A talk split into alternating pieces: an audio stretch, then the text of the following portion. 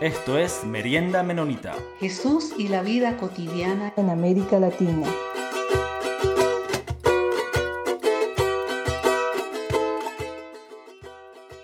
Hola, buenas tardes. Estamos aquí en Quito, Ecuador, yo, en esta nueva merienda menonita y estoy con mi compañero Peter. Hola, Peter, ¿cómo estás?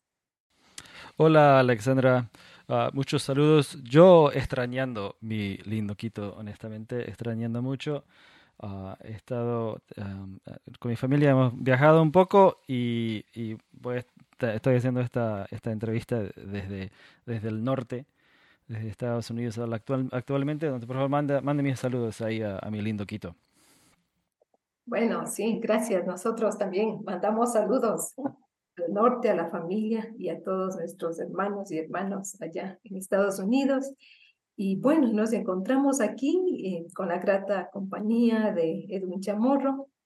Eh, le habíamos entrevistado en otra ocasión y ahora tenemos el gusto de volver a entrevistarlo y que comparta esta merienda eh, tenemos una coyuntura política y social en el Ecuador que amerita un poco de, reflexión, eh, tanto en temas políticos como en temas de, de, de nuestro compromiso cristiano. Entonces, Edwin, te hemos invitado precisamente para que podamos hacer reflexiones, analizar, conversar, buscar algunos caminos de esperanza en esta situación que estamos viviendo y te damos la bienvenida. Y sí, nos gusta que te vuelvas a presentar porque quizás algunas personas todavía no te conocen y quisiéramos que, que puedan conocerte. Bienvenido, Edwin. Y claro, la memoria eh, suele ser eh, frágil. Eh, mi saludo, Alexandra. También el abrazo para Peter, para tu familia. Es grato volvernos a reencontrar y me gusta esto de la merienda menonita, ¿no? Con nota, pues, eh, eh, compartir sobre todo. Y lastimosamente en el caso ecuatoriano, el tema o la, el, la coyuntura más bien eh, nos aboca a horas de acudir a las urnas, a elegir nuevas autoridades legislativas y de la función ejecutiva. Eh, bueno, también tenemos que contestar un par de preguntas ahí en el caso de quienes vivimos en Quito, eh, consultas eh, sobre temas ecológicos, ambientales y económicos. Si hay tiempo y amerita, podríamos también reflexionar algo al respecto. Sí, yo soy, mi nombre, como ya lo mencionaron, Edwin Chamorro, soy periodista, trabajo actualmente en la radio HCJB por varios años ya.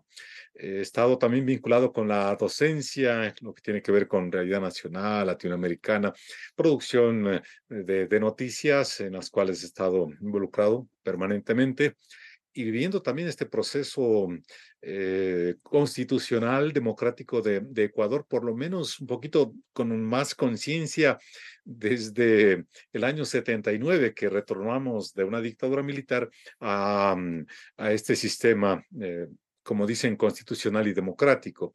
Así que será grato ir reflexionando, desmenuzando algunos ingredientes que se han ido presentando en estas elecciones, ¿no? Como estas elecciones son anticipadas a propósito, algo inusual que no había, se había dado en Ecuador la Constitución contempla la famosa muerte cruzada, que el presidente puede disolver por una sola ocasión a la Asamblea, al Legislativo, y puede convocar a elecciones. Incluso puede candidatarse el presidente de la República, pero él optó por no hacerlo. Entonces, eh, hay muchos ingredientes, muchas aristas por las cuales podríamos agarrarnos y obviamente este, este tema sensible, de doloroso, triste de la violencia, ¿no? Con muerte de varios eh, líderes políticos, autoridades y el propio candidato eh, Fernando Villavicencio la semana anterior.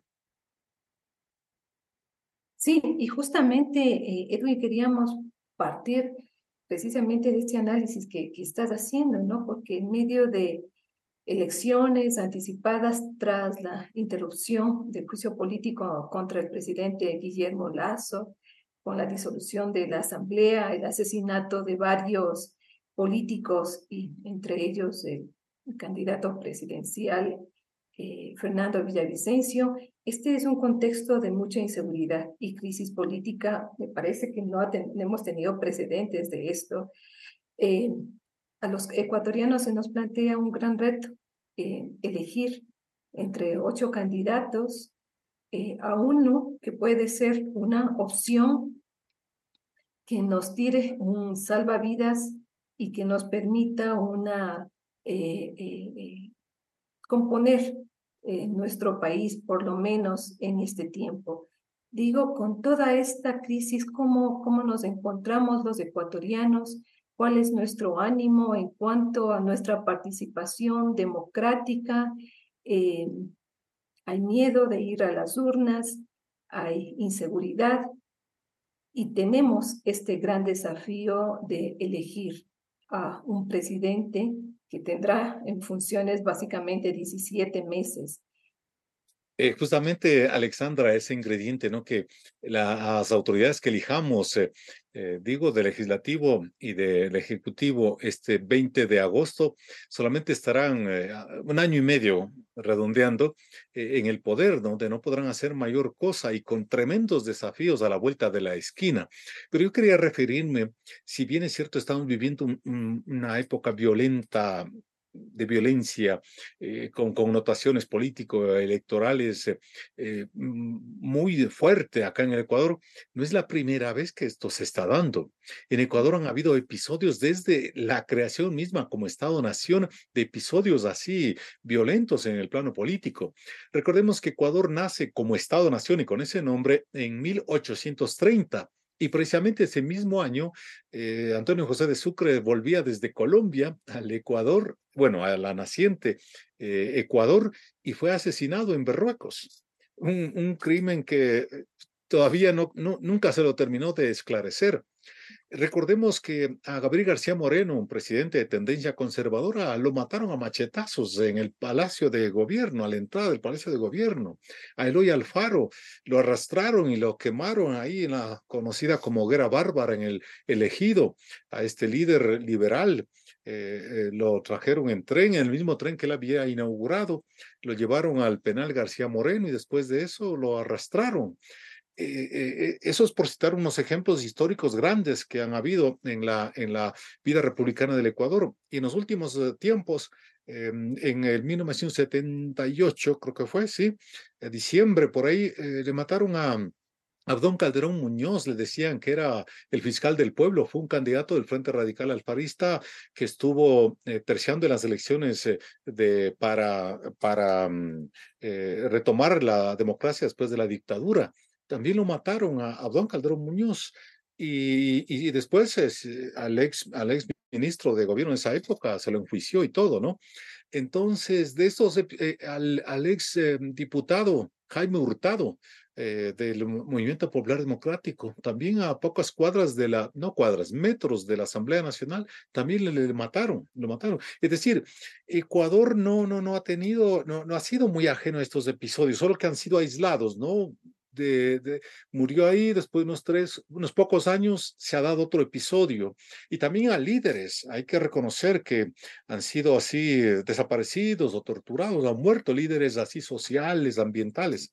Entonces Ecuador ha tenido una vorágine así de que ha estado como bañado por la, por la violencia pues, dentro de lo, en el ámbito político y a otros niveles, ¿no? También se ha dado, eh, eh, los ecuatorianos em, eh, hemos tenido que salir por diferentes causas, ¿no? Por diferentes causas y últimamente es esta inseguridad.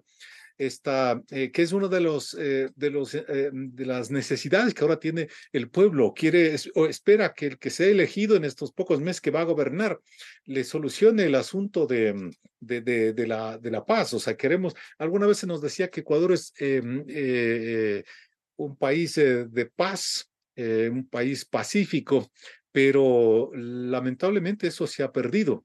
Aunque yo no, no reconocía mucho eso, ¿no? De que éramos un país eh, de paz, sino más bien un país de pasividad, porque a veces no nos, eh, no nos acudíamos, éramos como dormidos, como dejando las cosas medio adormilados, algo así como que estábamos. Solo cuando había alguna erupción volcánica, algún, algún conflicto bélico, un terremoto, ahí nos movilizábamos y hemos evidenciado que, por ejemplo, al migrar a otros países, se ha visto que al tener oportunidades, los ecuatorianos han respondido. y también la solidaridad, muestras así, por ejemplo, el terremoto del 2016, eh, la gente cómo se movilizó a ayudar a, los otros. Entonces, sí se nota, ¿no? Que, que, que tenemos por ahí algunos genes, algunas, eh, algunos elementos que, que, que nos permite a los ecuatorianos estar de pie todavía. Entonces, e, ese tema de la inseguridad tiene que tratar de resolver el nuevo gobierno que venga, que veo que sería muy difícil eh, eh, solamente en un año y medio. Y, la, y esta inseguridad o violencia no viene solo por el lado del narcotráfico o del eh, crimen organizado, como se menciona. También viene desde otros, desde otras aristas, desde, desde otras fuentes, si cabe. Por ejemplo, la violencia mm, doméstica, la violencia hacia la mujer acá en el Ecuador eh, hay porcentajes que son altísimos y eso también va repercutiendo en el resto de la sociedad, eh, sino que esto eh, nunca se había visto en esos niveles tan seguido, cosa que alguien no puede salir con tranquilidad a la calle porque ya le aparecen ahí para robarle el teléfono celular y en algún momento le robaban a lo mucho, lo golpeaban así, pero no le disparaban, no le tiraban a matar por cualquier cosa. Entonces, ese tipo de elementos a los que hemos llegado, eso es lo que nos sorprende y no terminamos todavía de asimilar. Nos cuesta y le veo bien difícil que eh, no, he visto propuestas de alternativas mediante las cuales se pueda resolver. Han ido a los extremos.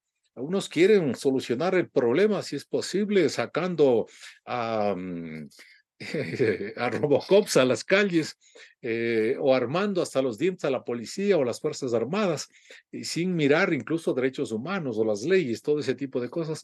Eh, y otros eh, casi que no dicen mayor cosa o plantean la posibilidad de dialogar con, con los líderes de estas bandas organizadas. Entonces, no hay una claridad en ese sentido cómo se pueda enfrentar el, el asunto de la inseguridad y de la violencia que, a la cual estamos sometidos, especialmente en la costa, en la costa del país donde se ha evidenciado mayor, con mayor fuerza estas situaciones, aunque el mayor eh, crimen se produjo acá en Quito y a plena luz del día con el candidato, con la muerte del candidato Fernando Villavicencio. Entonces, esta es un poquito la situación, la zozobra en la cual se vive y los ecuatorianos, muchos no, escativan ningún esfuerzo en migrar y se van eh, arriesgando la vida incluso con familiares, con niños, niñas, hacia el norte, hacia otros países, pasando por esta, mm, estos pantanos del Darién en, entre eh, Colombia y Panamá. Y entonces muchos ecuatorianos estamos, creo que en el segundo lugar de los, eh, de los migrantes latinoamericanos o de los que están en movilidad, que están saliendo por ahí. Entonces arriesgan su vida huyendo, por un lado, eh, el problema de la pobreza, de la economía y también de la violencia. Entonces estamos abocados a todo eso, ¿no? Justo, justo hablando de esto, eh, nos hemos planteado como ecuatorianos eh, esta posibilidad de combatir a la violencia con más violencia. Entonces, pensamos que armarnos, que tener todas estas, estas formas violentas de reaccionar a la violencia y el odio nos va a sacar de, de, este, de esta situación que estamos viviendo. Y claro, mientras más se promociona soluciones violentas, parece que a los ecuatorianos nos da eh, como una posibilidad de salida estas soluciones. Eh, de tal manera que ahora podemos eh, encontrarnos hablando de, cómo, cómo defendernos, cómo podemos defendernos de la violencia que vivimos, una violencia estructural. ¿Qué hacer frente eh, eh, a estas ofertas de soluciones violentas? ¿Creemos que por ahí podríamos encontrar algún camino de salida? ¿Violencia? ¿Más violencia? ¿Será que esos son los caminos que debemos buscar como ecuatorianos para salir de esta grave crisis o tendremos que plantearnos otras soluciones eh, diferentes que probablemente llevan más tiempo y una construcción de otras ideas y de otros planteamientos? ¿Cómo, cómo tú ves esta dinámica en la que hemos entrado los y las ecuatorianas ante querer remediar inmediatamente esta situación.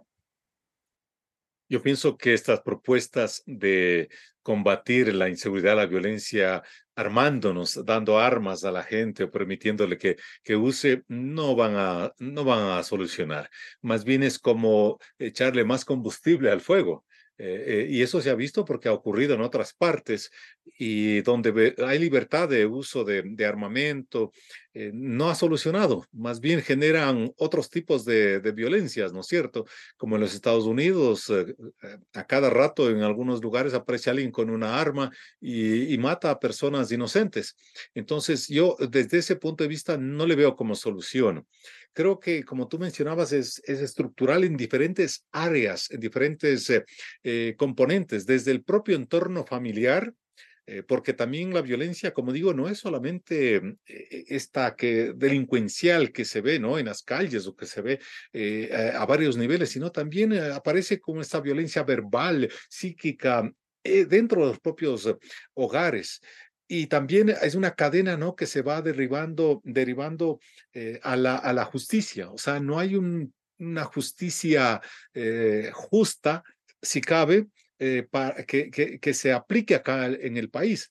Las cárceles, como sabemos, están llenas de personas privadas de la libertad, muchos de ellos sin sentencia, muchas personas inocentes que están ahí.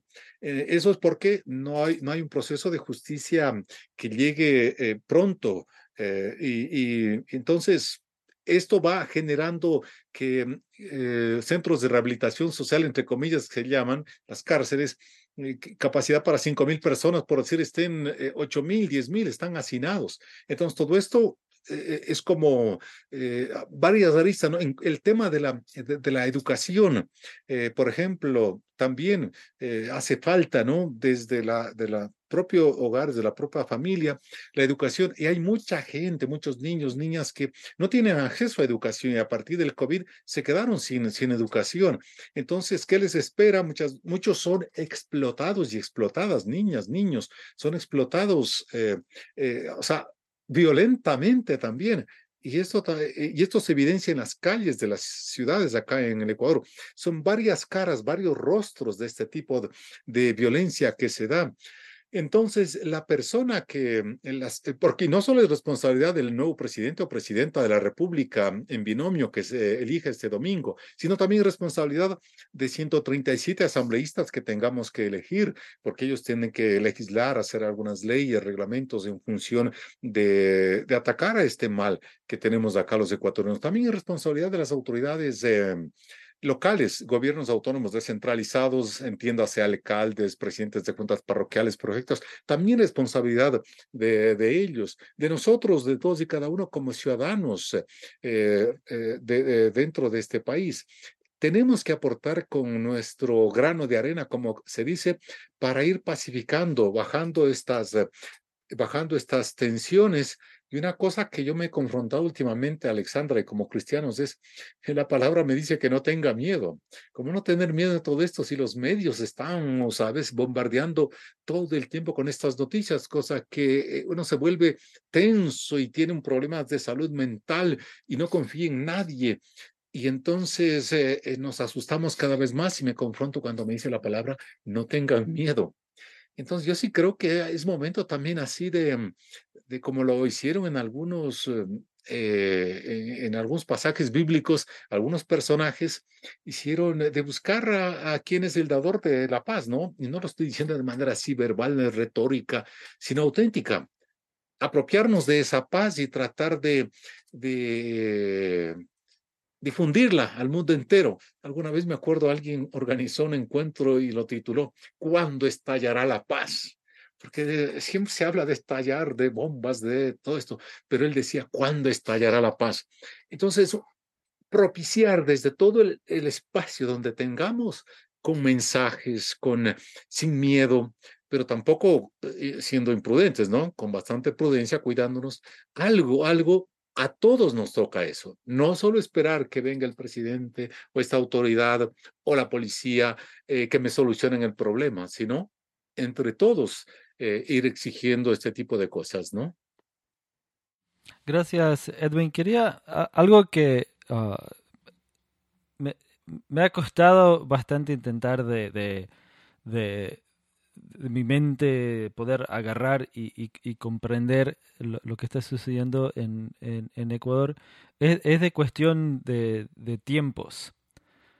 Y, y, pensar en que, como bien menciona, sí, en, en, en, en la historia de Ecuador hay momentos de, de, de violencia como, como la mayor parte de, Latinoamérica y bueno, de todas las Américas podrías decir, podríamos decir, que hay momentos a través de la historia puntuales donde, donde ha habido uh, uh, ocasiones de violencia, pero por lo general en, Ecuador ha sido un país donde, donde no ha experimentado así grandes violencias como, como podemos eh, dar ejemplos en otros países en, de, como en Colombia, inclusive en Perú, diferentes países en Centroamérica. Y, y ahora, y con mi familia, yo hemos vivido solo ocho años en, en solo, solo ocho años en Ecuador, entonces mi, mi historia íntima con, con Ecuador no es tan largo que digamos. Pero, pero a través de esos ocho años, yo podría decir, así obviamente este es solo anecdotal de mi experiencia personal, pero hasta casi los últimos, hasta podría decir así medio extrema, eh, extremadamente, digamos, seis meses han sido como de, de una violencia que ha ido creciendo exponencialmente. Y desde luego, en parte lo que has dicho recién es lo de los medios. Quizás uno podría pensar que eso es algo que solo en la sensacionalización de las cosas.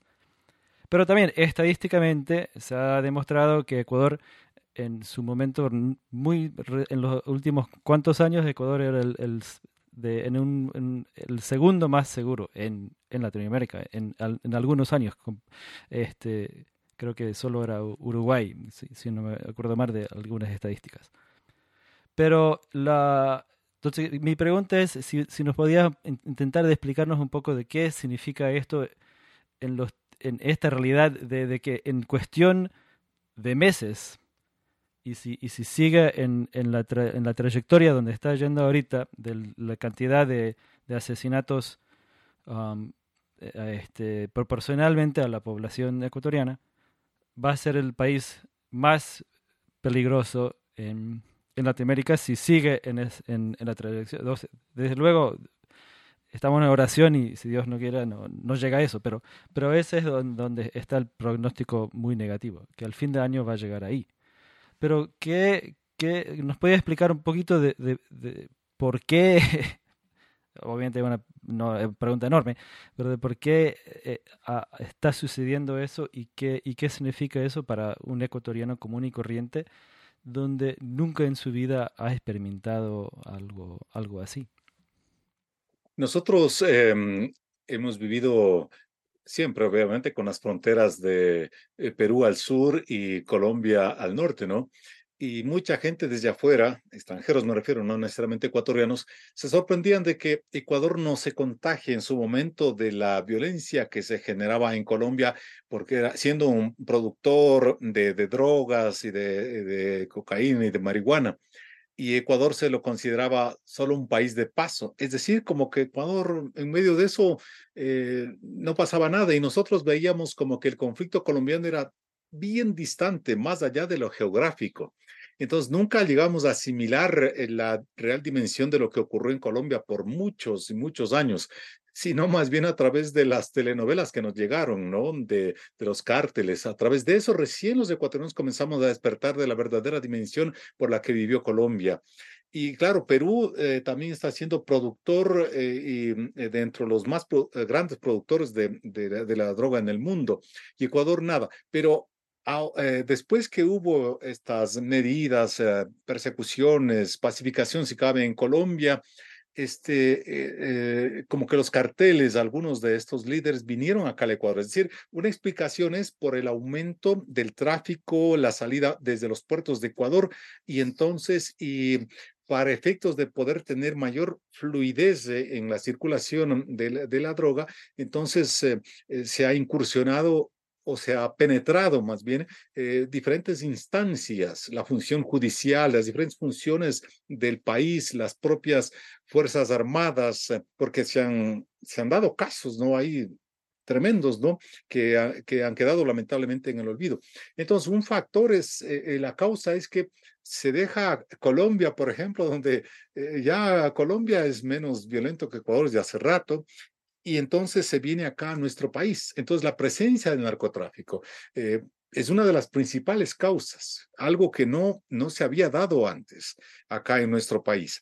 Otra de las razones, me parece a mí, ha sido la, mm, eh, eh, especialmente de, la actual, de las actuales autoridades de nuestro país, que han sido muy, em, ¿cómo diría?, inoperantes. Es decir, al margen de que se hable de mano dura, de una cosa, de otra, es decir, eh, ha hecho casi nada, o sea, no ha hecho casi nada. Un anuncio, otro anuncio, una declaratoria de, emergencia, estado de excepción y estas cosas, pero con ello casi absolutamente nada. ¿Cómo me explico que eh, toman control de una cárcel y encuentran al interior armas más sofisticadas que las que tiene la propia policía y las Fuerzas Armadas y un montón de artefactos y otras cosas? Bueno, incautan todo eso, les quitan y al cabo de qué días, quizá pocos meses, vuelven a, eh, eh, se vuelven a armar. O sea, es un círculo ahí y no hay una, una actuación un poquito más eh, firme. Cuando digo más firme, no estoy hablando de, con fuerza y nada de eso, sino de un mayor control, mayor control en, esa, en, ese sentido. Entonces, yo pienso que han fallado por parte de las autoridades en este sentido, tanto autoridades nacionales, eh, una acción más, eh, más decisiva, más eficiente. Y por ende también las autoridades, em, las autoridades eh, locales de, las, de los municipios. Por ejemplo, las nuevas autoridades que asumieron hace poco, bueno, el 24 de mayo, asumieron las alcaldías se está notando que están tratando de, buscar también algunas alternativas, porque también hay corresponsabilidad. Eh, no nos entendemos que nos cobran una tasa de seguridad y eso no se evidencia en que nos protejan. ¿A dónde va esa plata? ¿Qué se hace con ese dinero? Entonces está notando que están haciendo algún tipo de, de, de, de, retomar el control de los espacios públicos, por ejemplo.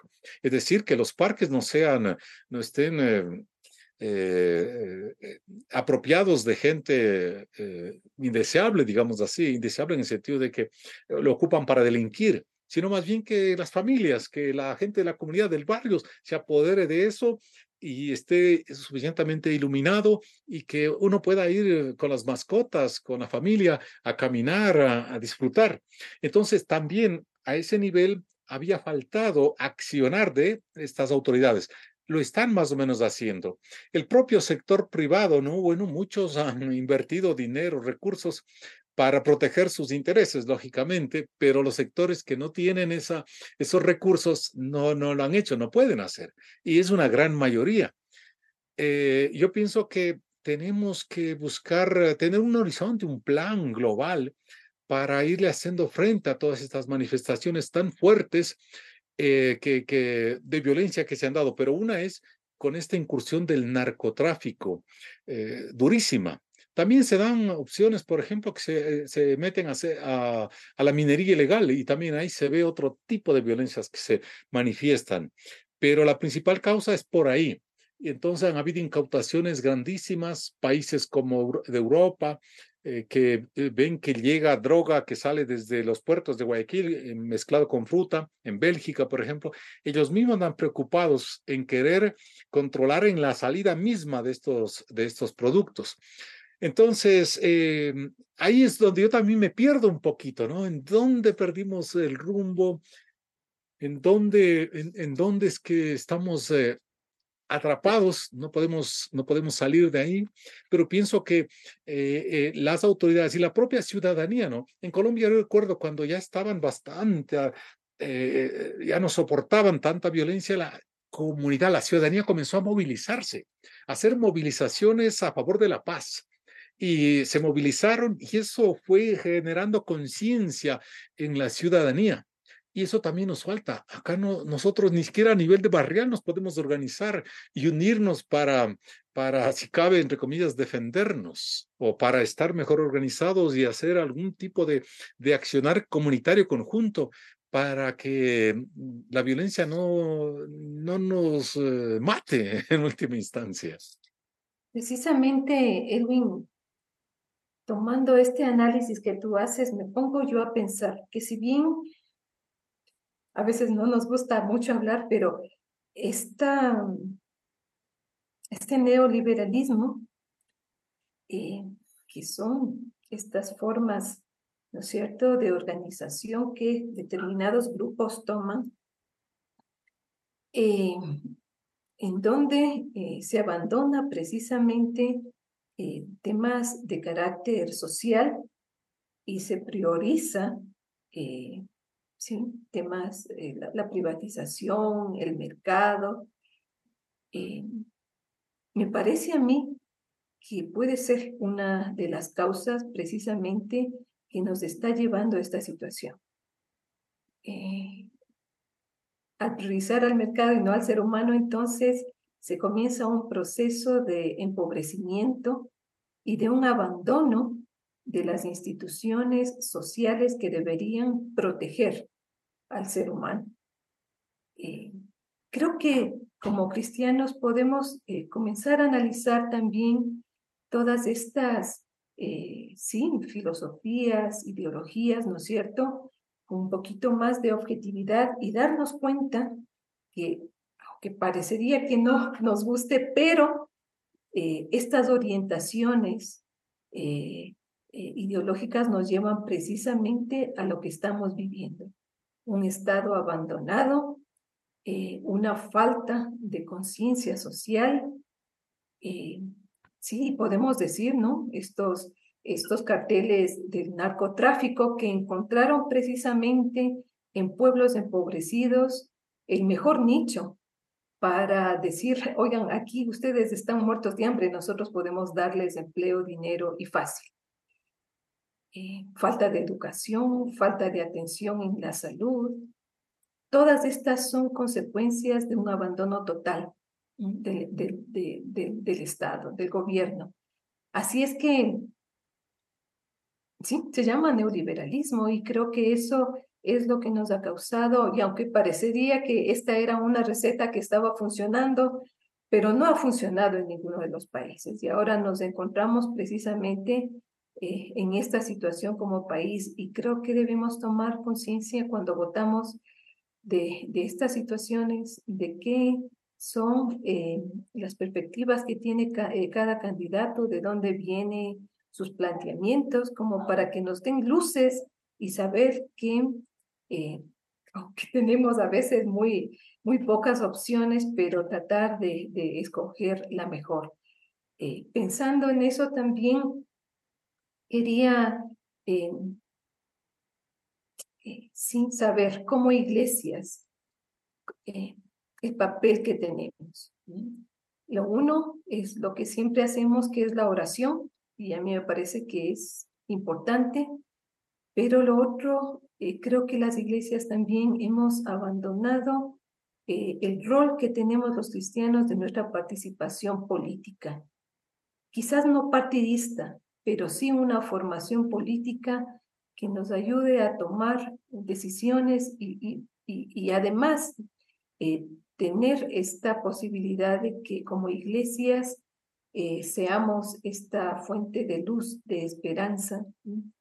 Y en ese sentido, ¿cuál sería el llamado ahora a nuestras iglesias para que asumamos esta responsabilidad política y además cristiana que tenemos ante esta situación, eh, como decía, si seguimos eh, encerrándonos en nuestros templos porque estamos muertos de miedo, o debemos tomar otra posición más activa, más radical, más participativa en temas que atañen precisamente al bien común, que podría llamarse también el Evangelio. El bien común es el Evangelio y el Evangelio es la proclamación de las buenas nuevas, no para un futuro ni para un más allá, sino para un presente, para un aquí y ahora. ¿Qué, qué debemos hacer? Puesto, Alexandra, el dedo en la llaga, como se dice, ¿no? Eh, efectivamente, totalmente de acuerdo con la, la, política, eh, la ideología que se impulsa eh, desde altas esferas, pues se evidencia el abandono de la política social. Eso se ha evidenciado en el tema de salud acá en nuestro país, ha quedado prácticamente desarticulado. aquello y faltaría tiempo para estar enumerando la situación crítica en el ámbito de la salud, eh, también en, el ámbito de la educación, pero eh, eh, ya lo ya lo, ya lo has dicho mucho mejor que yo, esta, esta situación lamentable. Ahora, claro, como iglesias, más allá, más allá de orar, totalmente de acuerdo contigo, debemos hacerlo con mucha convicción, de manera permanente, pero eh, como que mm, hemos hecho la táctica del avestruz, de meter la cabeza debajo de la tierra y quizá olvidarnos de lo que está pasando a nuestro alrededor. Y cuando digo a nuestro alrededor, no solo estoy pensando en los grandes eh, eh, momentos de violencia y de inseguridad que se dan a conocer a diario y ocurre en el país, sino alrededor de nuestra propia mm, comunidad, de nuestro propio barrio. Y eso te lo digo con conocimiento de causa, porque mm, eh, nosotros instalados como iglesia, en el caso personal, eh, por la zona de El Inca, es un barrio tradicional, digamos así, pero también con otra iglesia por la zona de Pizulí, eh, los antecedentes de, esta zona era que se asentaron en, en, disputas donde se dieron bala, como quien dice, se mataron ahí, murieron muchas personas por eh, un derecho a tener una vivienda. Entonces, eh, ahí también Dios nos llama a ser sal y luz, y ahí es donde debemos estar no ir a buscar, o sea, tenemos que incomodarnos en ese sentido, no porque nos guste, sino porque la necesidad nos obliga, porque ¿cómo podemos eh, compartir esta buena noticia, esta buena nueva, este evangelio, eh, como tú nos dices, para que se construya este bien común aquí y ahora, si solo buscamos comodidad o donde yo me sienta bien? No, en el lugar donde me ha tocado eh, me ha tocado o donde hay mayor necesidad de esta presencia de, de, la buena nueva, de, de Cristo, que es eh, íntegra, que es total, ¿no es cierto? Entonces yo pienso que ya es hora de, de evitar, de sacar la cabeza de, la tierra donde estamos como burbujas y, e ir asumiendo eh, rol, roles, protagonismos, de irnos un poquito preparándonos, porque tampoco es de agarrar, y muchos creen que meterse en la política es eh, ir atrás de algún partido político, ir en búsqueda de algún cargo y la mínima oportunidad también comenzar a corromperme. No, no es, es, es eso. Mantener el principio que nos dejó Jesús, ¿no? De servir al necesitado, de servir al prójimo. En otras palabras, buscar el bien común. Entonces, irme preparando y desde muy niños o jóvenes, digamos así, ir conociendo, porque también el problema es este, que nos metemos y al no estar medianamente preparados caemos en las garras de, de, una mala administración, de una mala ejecución de presupuestos, de mala elaboración de proyectos, es decir, caemos en la propia rutina negativa que, que existe. Entonces, eh, despertarnos, si cabe, eh, estamos como dormidos, eh, como, como iglesias, ya no hay pretextos. Yo no creo que haya pretextos, porque de lo contrario, la violencia, la corrupción, estas otras cosas nos van a seguir acorralando, nos van a seguir apretando y se van a ir metiendo, o si no están ya, en nuestras propias iglesias. Y eso, y eso es más peligroso todavía, porque de pronto lo vamos a ver como algo normal, como algo, vamos a, hasta si cabe bendecir eso y no estaría bien. Entonces, pienso que como iglesias, eh, en el sitio donde estemos, si, podemos propiciar la unidad en buena hora, porque si somos más que estemos buscando el bien común, el hacer bien al prójimo, eh, sería más impactante, ¿no es cierto? Eh, pero si no es posible eso, porque a veces por buscar la unidad en eso nos desvanecemos y, nos esforzamos mucho, nos desgastamos y no, y no conseguimos nada. Pero sí, ahí está. Eh, nuestros líderes deberían propiciar un poquito de mayor compromiso con las causas em, sociales y, yo diría una formación política ético-cristiana que debería darse, así como a veces hacemos em, talleres o una capacitación em, semiformal eh, en, eh, en, otras áreas que también se, vaya topando el, tema político, el tema político, y no solo en función de coyunturas, sino que sea algo más permanente. Gracias, Edwin.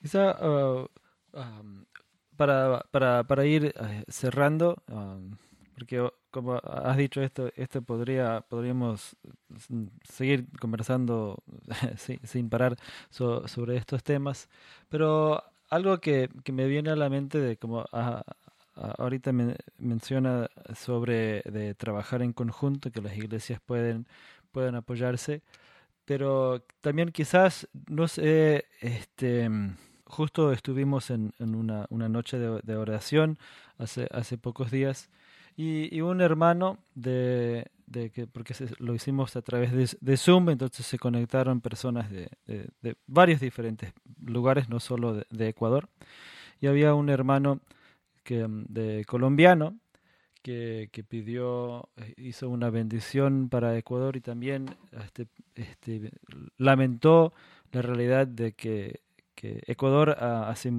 muchísimos años ha recibido a refugiados colombianos ah, por la violencia que ha vivido Colombia y, lamentó mucho que, que, en esta ocasión, la semana pasada, la, el, las seis personas que, que fueron este, que había agarrado a la policía por, por este hecho de violencia del asesinato de, de Villavicencio eran justamente eran, eran colombianos.